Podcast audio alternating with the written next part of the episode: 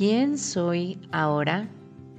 Sin duda alguna, los aprendizajes más significativos en mi vida los he atravesado junto a alguien, ya sean mis padres, mi hermano, mis amigas, mis novios, mis tías.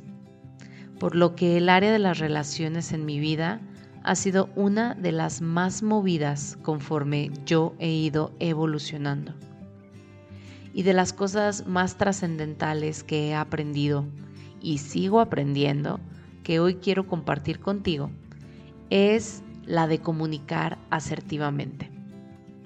Y es que sé que me entiendes cuando te confieso que entre familia y amigos tendemos mucho a cuidar que los demás no se tomen las cosas personal, que es retador decir que no cuando todos han dicho ya que sí que hay mucha, pero mucha suposición y expectativa en juego, y que como cultura los mexicanos estamos acostumbrados a hacer de todo para caerle bien al otro y así pertenecer.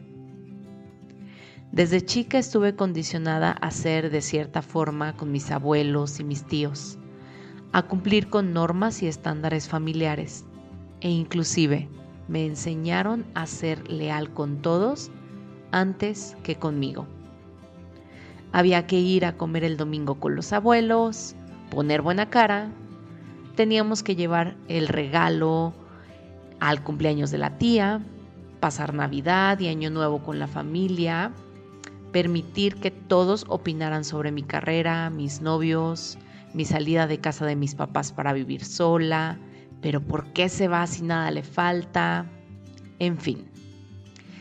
Pero, ¿qué pasa cuando tu filosofía de vida, tus percepciones, tus gustos y hasta tu personalidad cambian? ¿Cómo irte reintroduciendo constantemente a tu círculo social sin herir susceptibilidades, sin que crean que es un tema personal? Es de las cosas más interesantes que he tenido que hacer y que seguramente seguiré haciendo a lo largo de la vida. Para mí ha sido básico encontrar un punto de equilibrio entre comunicar y expresar mis opiniones sin faltar al respeto a los demás, pero también sin ser demasiado frágil. He ido aprendiendo a decir que no cuando alguien empieza a dar su opinión sobre mi vida sin que yo se lo haya antes solicitado. Expreso cómo me siento constantemente, aunque eso me haga sentir súper vulnerable y expuesta. Y sí, intento hacerlo desde la responsabilidad. Hablo desde el yo y no desde terceras personas para que así se note que es mi percepción y que son mis decisiones.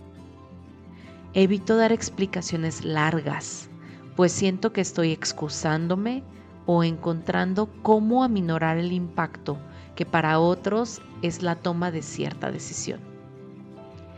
Y lo primordial, me elijo a mí primero. Elijo las reuniones en donde me siento a gusto. Me siento al lado de personas con las que puedo platicar sin ser enjuiciada.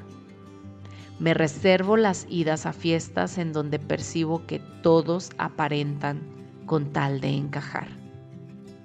Prefiero las reuniones pequeñas en donde puedo escuchar atentamente y ser escuchada abiertamente, donde mi voz y mi presencia importan. Ser asertiva me brinda paz y reduce mi estrés por presentarme perfecta y no equivocarme. Siento que me estoy respetando y estoy siendo auténtica, sin máscaras y sin pretender ser alguien que no soy. Y por supuesto que a la par de ser asertiva con otros, soy asertiva conmigo misma también, haciendo el trabajo diario para no autoengañarme o autosabotearme y recordándome que está bien cambiar y que puedo ser autocompasiva y así ir a mi ritmo y a mi estilo. Recuerda compartir este y todos los episodios con los que has sentido afinidad y sintonía para entonces elevar la frecuencia vibratoria del colectivo cada vez un poco más. Nos vemos en Instagram o Telegram para compartir dudas y reflexiones. Gracias, gracias, gracias.